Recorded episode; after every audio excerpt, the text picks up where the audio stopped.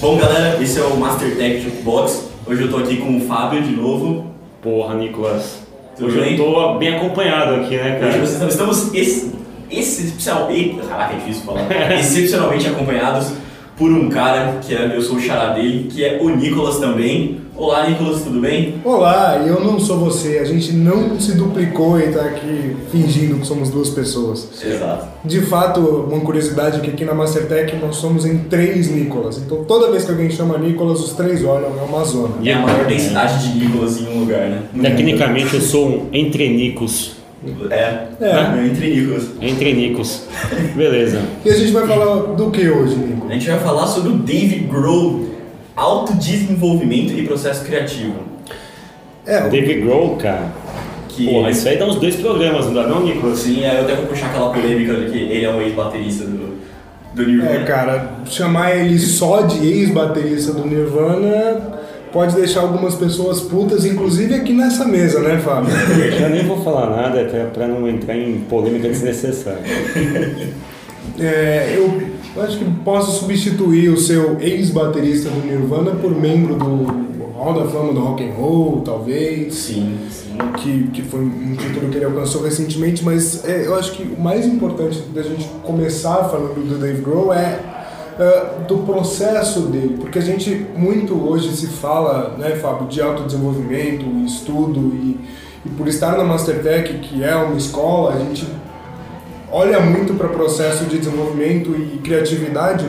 E se a gente for ver a, a trajetória do Dave Grohl, ela tem muito disso, porque se vocês voltarem para escutar o programa que a gente já gravou sobre grunge e, e todo aquele contexto histórico da época lá de Seattle, com todas as bandas, é, a gente vai ver que aquele ambiente, aquela atmosfera gerou uma conexão entre as pessoas que estavam lá para fomentar o processo criativo. Então, é, se você ainda não ouviu e não sabe muito sobre grunge, é, a gente recomenda que pause esse programa aqui agora, não tem problema, depois você volta para escutar a gente, mas vai lá entender um pouco desse contexto primeiro, porque é, não, acho que não dá, né, Fábio e Nico, pra gente começar falando de Dave Grohl sem mencionar o Nirvana e sem mencionar o Nevermind, que é um dos principais discos da história, né? Sem dúvida. Só uma informação, você sabia que o David Grohl, ele é, a mãe dele é professora de escola pública? Foi professora de escola pública? Sim, e- Ele, é, ele já tem, tipo, a mãe dele é uma figura bem presente na, na carreira dele, enfim. E teve até uma participação especial que ela meio que usou aquela turnê pelas cidades, enfim, para fazer um. escrever um livro de como é a relação entre mãe e artista. Mas o Nicolas, o Nicolas falou bem, cara, tem uma história toda do Nirvana, do grunge que precede a história do Foo Fighters, especialmente do David Grohl. Mas é bom começar pelo começo, não é Nicolas? É, porque é, se a gente vai falar de Nevermind e, e principalmente por falar de processo criativo, é muito interessante pensar, por exemplo, que eles foram gravar um estúdio lá em Los Angeles, que hoje já não existe mais, chama Sound City. Até é, mais pra frente a gente vai falar um pouco disso, mas o Dave Grohl produziu um, um documentário específico para contar só a história desse estúdio, de tanta gente pesada que já tinha gravado lá antes do Nirvana. Sério? É, cara, tem, tem nomes absurdos, assim, tipo Neil Young, Santana, Elton John, Dio. E, e aí parece que tem, tem um folclore de uma mesa de som que tinha lá no estúdio, que era toda analógica, que chama Neve Soundboard, que era, tipo, foi um engenheiro ferrado que, que produziu essa mesa, então todos os artistas que iam lá diziam que tinha todo um lance meio místico, assim, daquela mesa, que A dava mesa uma... toca sozinha. É, tipo, dava uma textura meio maluca pro som, assim, e, e o, o grande cara, além, né, do, do, do próprio Nirvana, dos integrantes, foi responsável por, por esse processo criativo do disco, foi o Butch Vig, né, que é um baita produtor e que mais tarde ele até volta é, pra, pra vida do Foo Fighters um pouco mais pra O frente. Rodrigo está intimamente ligado à história do grunge. Tem, uma, tem toda uma com as bandas de Seattle ali. Sabe uma coisa interessante também? O, o Dave Grohl sempre foi bastante inquieto, né? E você vê a carreira dele, ele tem uma série, ele tem projetos paralelos que ele toca junto com turnês do Foo Fighters, você não consegue nem entender como é que ele consegue combinar. A primeira banda dele tinha 13 anos. Uma banda punk chamada Freaky Baby.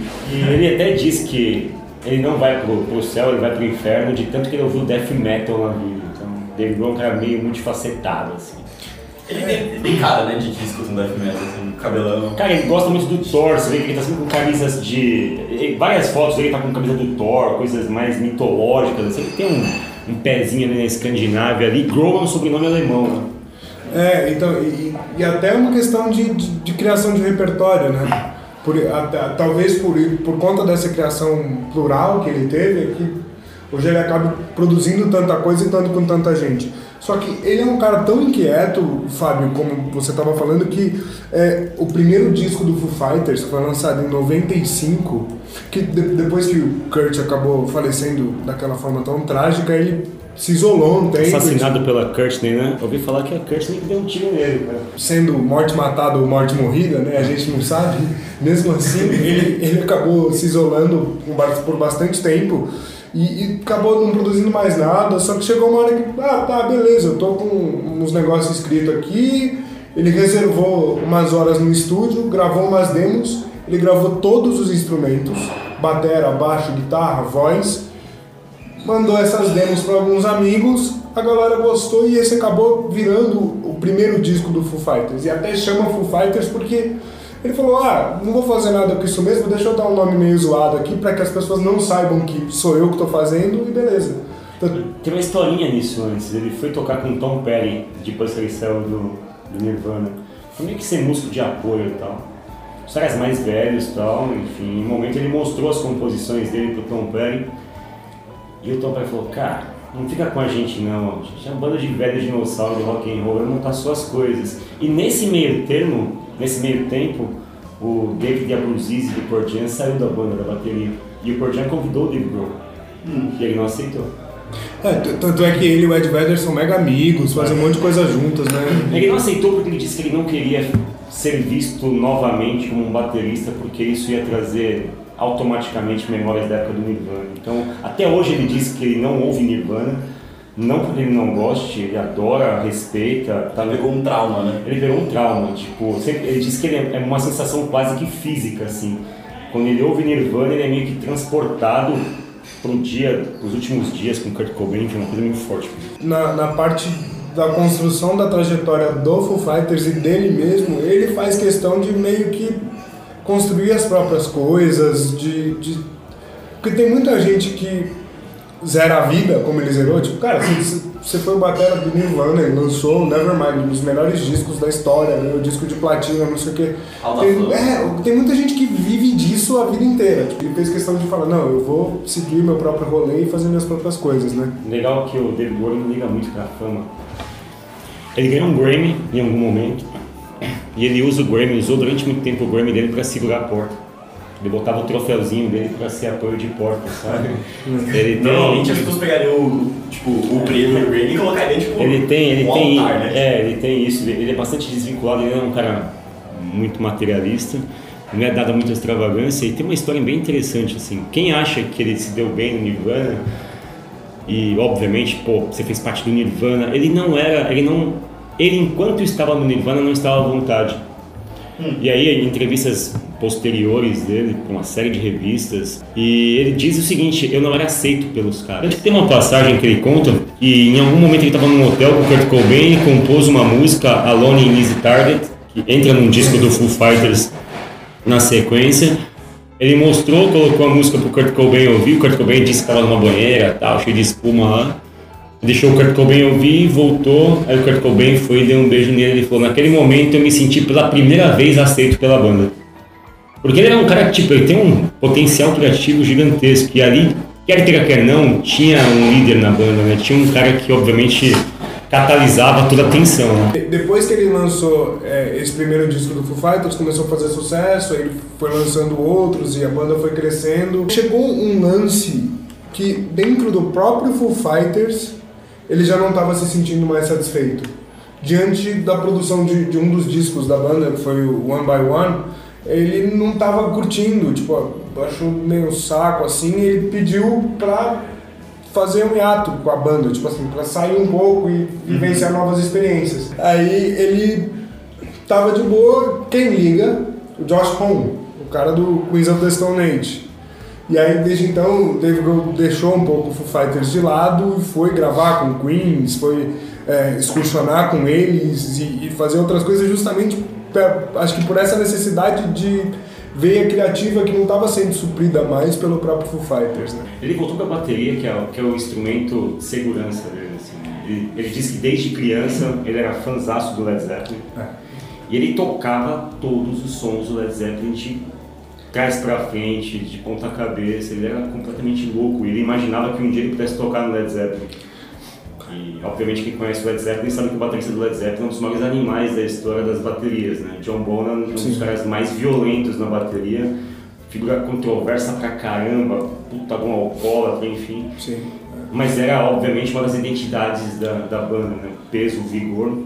É, até esteticamente ele é parecido né, com, com o Bonham. Bigodão, né? É, sim. E depois ele até chegou a tocar com é, o Robert Plant não, né? Porque ele é um cara um pouco mais recluso, faz as coisas dele e tal, mas tocou com o Jimmy Page e o Joe Paul Jones num, num, show, num show do Foo Fighters e mais pra frente fez outras coisas com eles. Então, é, você imagina um moleque que cresceu ouvindo esses caras como referência, como, tipo, pô, o que, que eu faço na minha vida?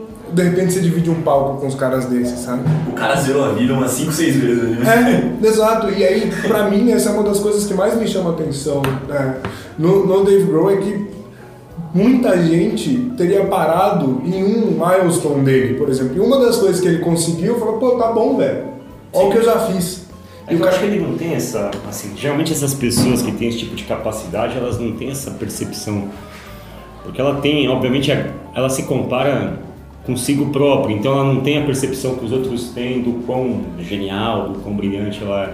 Ela basicamente faz e vai fazendo e vai testando e tal. Dave Grohl tem muito disso. Ele é um cara que tem um cara no Brasil, no metal brasileiro, que hoje ele é famoso pra caramba, que ele é o guitarrista do Megadeth, que é o Kiko Loureiro. Toca muito. O Kiko deu entrevista recentemente pro Gastão, voltou pro Brasil tal. Dave Mustaine tá com câncer do Megadeth deu uma pausa na gravação do disco, ele voltou pro Brasil e numa entrevista ele disse o seguinte, cara, o pessoal acha que eu sou talentoso, eu não tenho dom, eu treino pra caramba. E quem vê ele tocando fala, meu, esse cara é virtuoso, esse cara é um demônio da guitarra e tal. E muito pelo contrário, aí você pega essas figuras assim, Dave Grohl, eu não sei exatamente se ele tem esse dom se ele também treina, mas a capacidade que ele tem de aprender novas coisas me leva a crer que ele é um cara muito obstinado, né? E o treino nesses caras é fundamental, assim, autodesenvolvimento tem muito a ver com, obviamente, você gostar do que faz.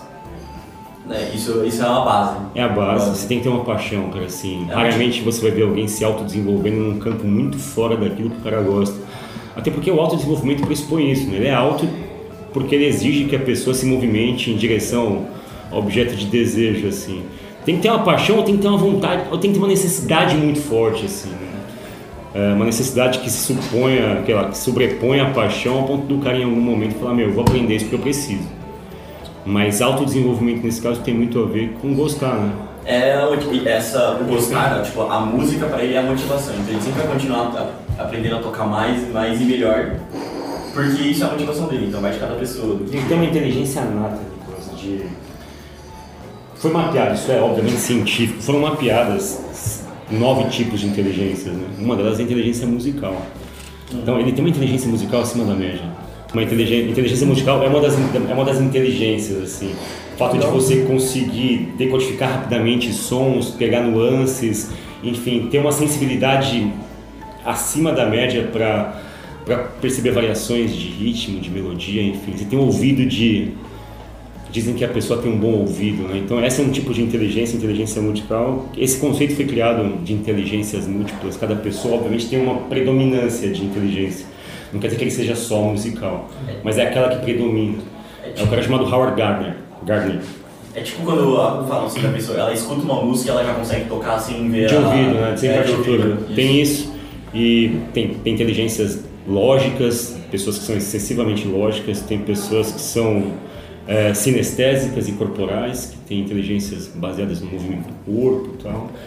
Tem, tem, tem, tem nove inteligências, a, a dele especificamente é a musical e ele é muito, é muito fácil de você perceber isso. Tem um documentário, que é um documentário que na verdade traz a gente aqui até a mesa, chama Play. Ah, do Dave Grohl. Esse documentário é o seguinte, resumo, ele toca 23 minutos sozinho, ele toca sete instrumentos. Sete instrumentos. E aí, obviamente, na montagem eles fazem com que tenha uma banda de sete Dave Grohls, assim. Então a montagem é sensacional de legal. Mas a ideia do, do documentário, enfim, do clipe todo, veio dele começar a observar as filhas dele aprendendo a tocar, aprendendo a gostar de música e tendo aulas de música. E ele ficava, é, ele ficava fascinado. Ele tem duas filhas e ele ficava fascinado pelo processo de aprendizado das filhas, assim. O fato delas tocarem exaustivamente a mesma canção até que ficasse correto, até que soasse correto. E ele com aquilo na cabeça falou, cara, isso é uma coisa sensacional, esse processo de aprendizado. Eu quero, eu quero poder passar isso de uma outra forma para os meus fãs, enfim, explicar minha paixão pela música. E nesse documentário fica claríssimo o amor que ele tem pelo que ele faz. Ele acha o estúdio um playground. Para ele, o estúdio é um playground. Sim. É, e também, é, seguindo um pouco a linha disso que você falou, Fábio, tem um cara, um baixista de jazz, chama Victor Wooten, eu não sei se você já ouviu dele. ouvi falar assim. E tem, e tem uma, uma apresentação dele, um TED, que ele fala sobre o processo criativo. Que ele fala, cara, a gente passa muito tempo ensinando música errado para as pessoas. E, e a analogia que ele faz é mais ou menos a seguinte: é, eu, minha família inteira é de músicos. Então, na minha casa sempre tem muita música e sempre tem muita gente fazendo muita coisa relacionada a isso. Quando eu era muito pequeno e era para começar a ter contato com música e, e melhorar meu ouvido, não me pegaram, me sentaram na, numa escola e falaram, Tó, vai estudar teoria. Primeiro, quando eu era muito bebê, me colocaram do lado dos meus irmãos e dos meus primos para eu ouvir o que eles estavam fazendo. A partir do momento que eu fui crescendo, me deram um negócio para batucar. Aí depois que eu entendi aquilo, me deram um negócio com uma corda. Aí depois é que eu fui perceber e fui começar a estudar música, mas só depois que eu é, desenvolvi minha percepção musical, que eu acho até que pode ter a ver com essa questão de inteligência musical que você estava mencionando, Fábio, porque é, muitas vezes o, o aprendizado baseado na experiência acaba sendo muito mais proveitoso do que você sentar e, ler um livro, sabe? Mas o fato dele dizer que música não, não, não é ensinada ou não é ensinada do jeito certo, isso leva a gente para outras ramificações de aprendizados e, e é algo que a gente tem discutido muito fortemente agora. Existe um estudo recente da Accenture que fala sobre a crise na aquisição de novas habilidades, ou seja, as tecnologias inteligentes mudaram um pouquinho o pacote de habilidades que você precisa ter. E a Accenture fez um estudo mundial onde ela quantifica o valor dessa crise. Segundo a Accenture, nos próximos 10 anos, a crise na aquisição de habilidades vai custar 11,5 trilhões de dólares para o mundo. Para o Brasil, especificamente, vai custar quase 800 bilhões de dólares, mais ou menos 1,7 pontos do PIB. No final das contas, a gente obviamente entende que as pessoas passaram pelo ciclo tradicional de ensino e que elas absorveram aquilo que teoricamente os currículos pressupõem que elas absorvam. A gente percebe que não é tão linear e tão direto assim. Né? Existe uma, a gente trabalha numa escola de tecnologia. A gente percebe o quanto é forte o gap em disciplinas lógicas, em matemática, em raciocínio analítico e coisas do tipo. Isso também leva a crer que a gente tem ensinado essas coisas ou tardiamente ou de um jeito bastante diferente daquilo que a gente deveria ensinar, ou que a gente gasta muito tempo ensinando coisas que não são úteis e a gente deixa de, obviamente, de desenvolver as coisas mais básicas, mais primitivas do ser humano. Um dos maiores dilemas hoje das empresas é o seguinte: elas já sacaram que elas não vão conseguir desenvolver as pessoas na velocidade que elas precisam desenvolver. Não existe meios de se fazer isso de forma eficiente. Disso decorre o seguinte: já existe uma tendência muito clara de você começar a fazer uma transição de transferir a responsabilidade pelo desenvolvimento para a pessoa. E aí, basta você dar um Google na internet agora, você vai digitar lá e vai ter acesso a uma série de plataformas de LMS, são autogerenciáveis, onde as pessoas montam suas trilhas de desenvolvimento. Só que isso é um perigo, porque como é que eu vou pedir para que alguém monte uma trilha de desenvolvimento de algo onde ela, em tese, não tem capacidade de compreender como é que ela vai montar aquilo especificamente? E você não tem uma empresa cheia de Dave Grows, né? Quem dera, né? Pô, eu amo o que eu faço, vou lá, beleza, tem um mundo de informações aqui, eu consigo pegar aquilo que eu quero. Peguei um LEDzinho aqui, peguei um Jimi Hendrix ali, dei uma chacoalhadinha, tá aqui a música. Ele é um cara que tem ouvido musical e na área dele ele consegue capturar conhecimentos distintos e fazer isso. Agora, o autodesenvolvimento e essa responsabilidade da pessoa de cuidar da carreira dela, da habilidade dela, de buscar as informações que ela precisa, nos remete a comparações muito próximas com pessoas como David Grohl, que são autodidatas, se autodesenvolvem, mas que amam o que fazem. Sim, e, e o lance do Dave Grohl para mim, que também é o outro lado dessa questão do desenvolvimento, é que, pô, ele é um excelente músico, é um cara que tem um baita ouvido, só que se você vai ver os outros projetos dele, tem muita coisa de negócio também, né, Fábio? É, eles, o, o Foo Fighters lançou um festival de música próprio, chamado Call Jam, que, tipo, é um, California Jam, né, que é um, festival uhum. antigo que eles lançaram em 2017 e 2018. Então, o Foo Fighters é headliner desse festival, eles organizam tudo, toda a estrutura, assim, um puta festival, tem um monte de coisa, e, e chama um monte de gente de peso para tocar, sabe? Então é, é, é um cara que tem uma visão para além do que ele sabe fazer muito bem e gosta, sabe? Tipo, beleza, eu gosto de música, mas eu não vou ficar só tocando, eu vou entender como que as pessoas se relacionam com música, como que hoje a música está sendo consumida. Ele já fez série com a HBO, Sim. no lançamento de disco que o Fighters é, o Sonic Highways, acho que saiu em 2014 ou coisa assim, e ele fez. É, o disco tem oito faixas, ele gravou cada faixa do disco, faixa entregue idade, né? Faixa entregue. É, ele, ele, gravou cada música do disco em uma cidade diferente, então você vai ver e tem uh, os, os sabores de cada cidade em cada música que ele grava, cada letra que tem ali. Então é um cara que, tá, eu vou fazer um disco, mas pô, eu tô não tô afim de fazer um disco como todo mundo. Isso que, cara, já tem estúdio, já tem tudo, sabe? Mas é, desse álbum que você falou, cada música que ele faz, ela sofre influência do lugar, assim, tipo, ele faz a música baseada na região, assim? Ele, é... busca, ele busca referência, né? Sim, assim, é. Porque... Referência desde músicas até de instrumentos que são usados, ou traz pessoas representativas daquela cultura para poder compartilhar experiências, enfim. Sim, por exemplo, tem, no, tem um capítulo que é específico sobre Chicago, que é uma, uma das músicas do disco. Ele entrevista o Buddy Guy, o Gary Clark Jr., que é um cara. É, que é um cara do blues na nova geração. Então você vai escutar aquele disco e ele grava num estúdio da própria cidade. Então toda a textura do som e a pegada tem esse DNA, sabe? O outro, o, o disco que ele gravou de novo com, com o Butch Vig, que foi antes desse, que é o Wasting Light, Cara, ele, ele já tem estúdio, a, a mesa de som lá do, do Sound City, ele comprou depois que o estúdio fechou, então tipo, o cara tem todos os recursos que você pode imaginar. Ele falou: foda-se, eu quero gravar um disco totalmente analógico na minha garagem. E na verdade nisso tem uma. Esse movimento que o David Grohl fez é semelhante ao movimento que o Tarantino fez. O Tarantino comprou um cinema basicamente para poder reproduzir os filmes dele em 8mm. Em película, né? Em película de 8mm. Que é uma questão de se vincular com a essência das coisas. A essência das coisas, trazendo para o mundo executivo, corporativo, para os negócios, para as empresas, para as startups.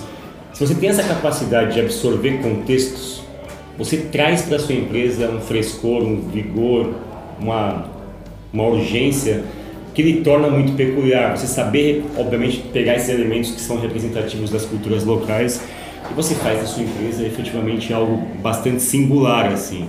Dave Grohl, Quentin Tarantino fazem isso muito bem e ótimas empresas também fazem disso, de você respeitar suas tradições e se ancorar nelas para poder fazer um produto mais especial, assim, entendeu?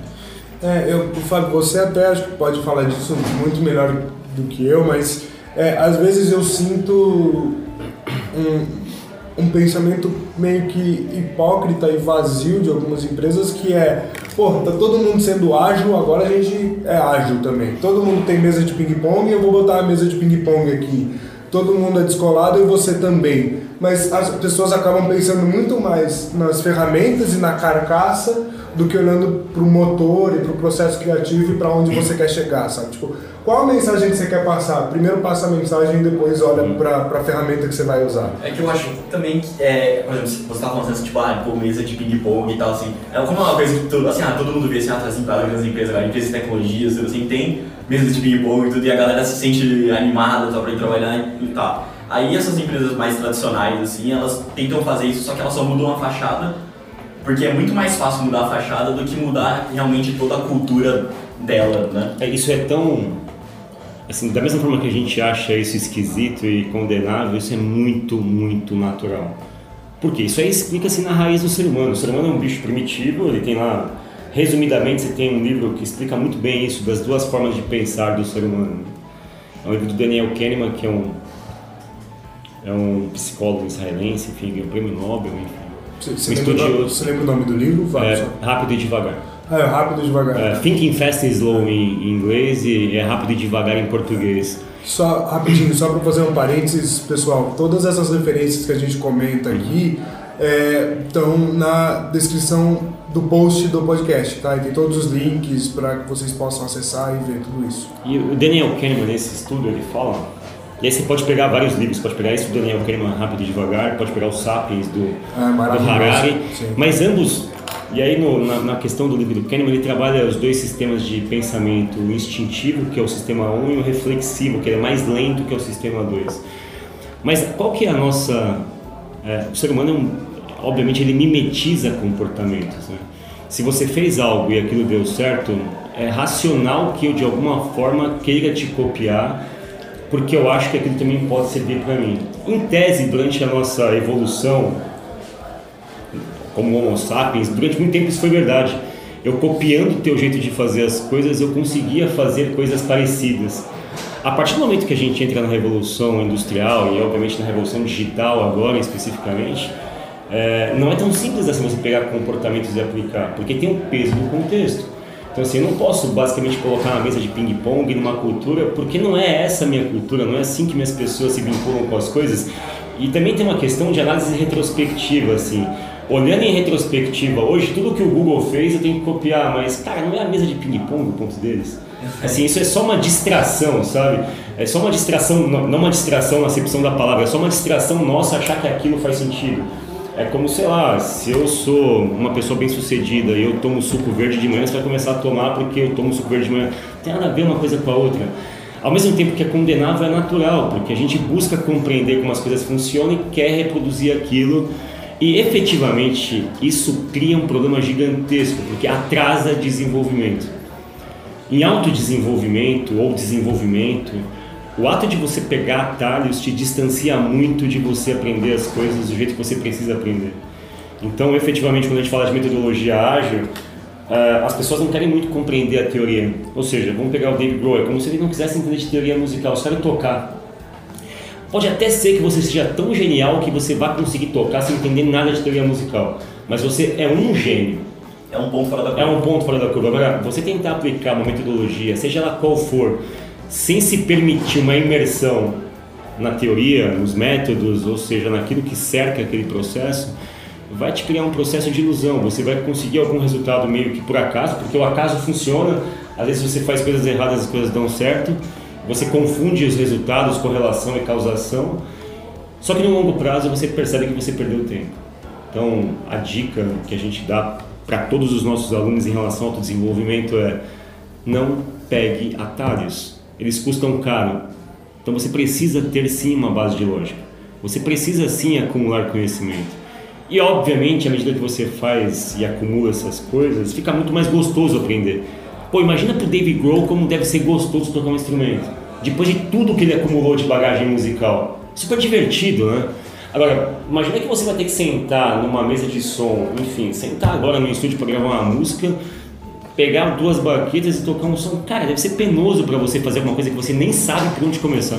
Não sei nem segurar direito uma bacia. Começar pela teoria é direito. um saco. Cara, você quer aprender a tocar um instrumento? pega o instrumento, vê como é que funciona, depois você vai atrás das coisas, sabe? Tipo, é, primeiro mergulha e depois lê, porque às vezes a gente fica muito preocupado também em só ver a teoria e não botar a mão na massa, e isso pode acabar sendo danoso até para quem tá afim de aprender, porque você pega a bode. David Grohl tem uma fala nesse documentário Play, que ele diz o seguinte, ele, ele gosta muito de aprender observando as pessoas fazendo, exercendo o seu ofício. Eu tinha isso quando criança, puta, eu adorava, cara, eu, eu adoro até hoje, é um, é um, dos meus vícios, assim, eu adoro ver as pessoas que são boas em alguma coisa fazendo aquilo. Sei lá, desde um chapeiro de comida, sabe? Cara tipo controla 5, 6 lanches, tal. cara, é muito legal ver essa habilidade, né? O cara faz aquilo de um jeito meio que sincronizado, parece uma música.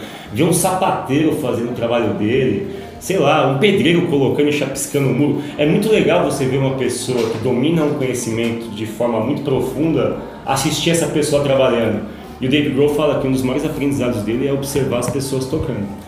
Ele é, é, ele é tipo um voyeur de música. Cara, ele é, e parece que tem dado certo, né? Porra, né? Há, indícios de que ele está no caminho certo. Dizem. É, dizem.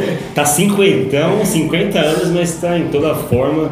E só voltando no lance das habilidades de autodesenvolvimento, nesse, tem uma reportagem recente do Wall Street Journal, que é desse, desse ano, que, que ela basicamente fala o seguinte: eu ainda estou em construção, sobre pessoas que estão, obviamente, indo para o lado de autodesenvolvimento, que é um caminho sem fim. Você vai começar e obviamente você não sabe onde você vai terminar. Não tem fim. E aí tem um conceito que é um conceito de um físico brasileiro chamado Marcelo Gleiser. Marcelo Gleiser é um dos, na verdade é a maior referência hoje do Brasil na área. E ele ganhou o equivalente a um prêmio Nobel. Não existe prêmio Nobel de ciência e espiritualidade. Não tem essa categoria no Nobel, mas tem prêmios equivalentes onde essa referência é equivalente ao prêmio Nobel. Marcelo Gleisi ele criou um, um, conceito de ilha do conhecimento, que é o seguinte: imagina você aí, pequeno ouvinte, pequeno ouvinte, que o teu conhecimento é uma ilha, tudo que você sabe está representado numa figura de uma ilha, e que a área de contato da ilha com a água significa, ou seja, a borda da ilha, ela está em contato com o desconhecido, que é a água, certo? À medida que você aumenta o teu conhecimento e você aumenta a tua ilha, paradoxalmente falando, também aumenta a fronteira com o desconhecido. Então, quanto mais você sabe, quanto mais você estuda, mais ignorante você fica. E ele fala exatamente, ele fala de um exemplo muito banal, que há 100 anos atrás a gente não sabia que existia ozônio. E se a gente não sabia que existia ozônio, a gente não poderia saber que existe camada de ozônio. E a gente não saberia dizer que a cada 1% de deterioração na camada de ozônio você tem 2% de incidência de catarata ou câncer de pele. Então, assim, são conhecimentos que você adquire, mas que eles ampliam, obviamente, também aquelas coisas que você não sabe.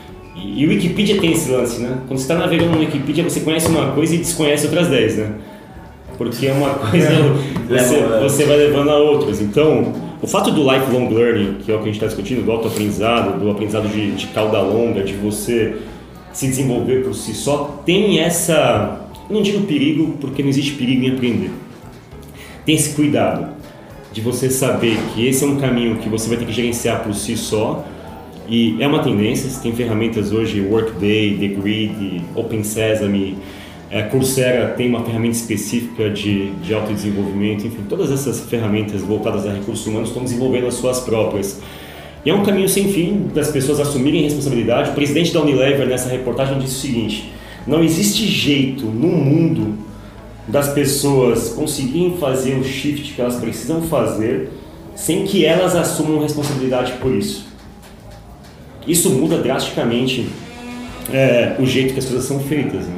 É comum hoje que as empresas você entra numa empresa, você é recrutado, mas a partir de um certo ponto a empresa meio que vai determinando o que, que você vai aprender. Ela vai oferecendo treinamentos tal, e coisas do tipo. Me parece que isso é uma tendência de você, obviamente, repassar para a pessoa, e é natural que seja assim. Seja responsável pelo seu próprio desenvolvimento, sabe? Por mais que isso doa e, e seja difícil, eu acho que com a quantidade de informação que está sendo gerada, a gente não consegue mais construir conhecimento de forma passiva. E tem uma grande, uma grande questão nisso que é tem uma discussão que é uma discussão, vamos chamar de simplista, assim, que dizem que com o avanço da tecnologia muitos trabalhos vão ser automatizados, vão mesmo. Muita gente vai perder emprego, vão mesmo. e efetivamente vai haver um desemprego em massa, enfim, as pessoas vão se comer na rua, vai arrancar o braço do outro. Todas as, as, as, as informações catastrofistas correm antes da razão. Né? Mas já existe uma linha de pessoas, obviamente, de novo, Harari é um deles, que ele tem, ele escreveu um livro 21 lições para o século 21. É, tem o que é Deus tríade, também. né? É, que ele, fez a trilha de Sapiens, Homo Deus, e esse daqui é o último. Ele faz uma série de ensaios pertinentes, onde ele obviamente considera a evolução, considera o futuro, considera a automação, considera tudo que naturalmente, obviamente, pode acontecer a partir disso, carro autônomo, inteligência artificial, coisa e tal. E efetivamente ele coloca o ser humano numa outra posição onde de fato algumas coisas vão deixar de existir, mas vão passar a existir outras coisas que a gente sequer imagina ainda. Ele fala, obviamente, sobre filosofia, porque a gente vai ficar cada vez mais com necessidade de entender as coisas e as razões das coisas e as origens das coisas. Fala sobre a psicologia, que as pessoas vão precisar, obviamente, de terapeutas, coisas do tipo, isso para ficar no mais básico. Mas para a gente pegar o lance do autodesenvolvimento, legal, é, é muito possível, é muito palatável que as pessoas passem a se autodesenvolver. Isso vai acabar com as escolas, com os professores? Talvez, pode ser que acabe. Mas mesmo num processo de autodesenvolvimento, alguém ainda precisa de um mestre, de um tutor, de um mentor que diga, meu amigo, você vai se autodesenvolver, mas pega essas estradas aqui. Porque esse mundo é uma vastidão enorme, então é como se houvesse um Waze do autodesenvolvimento, sabe?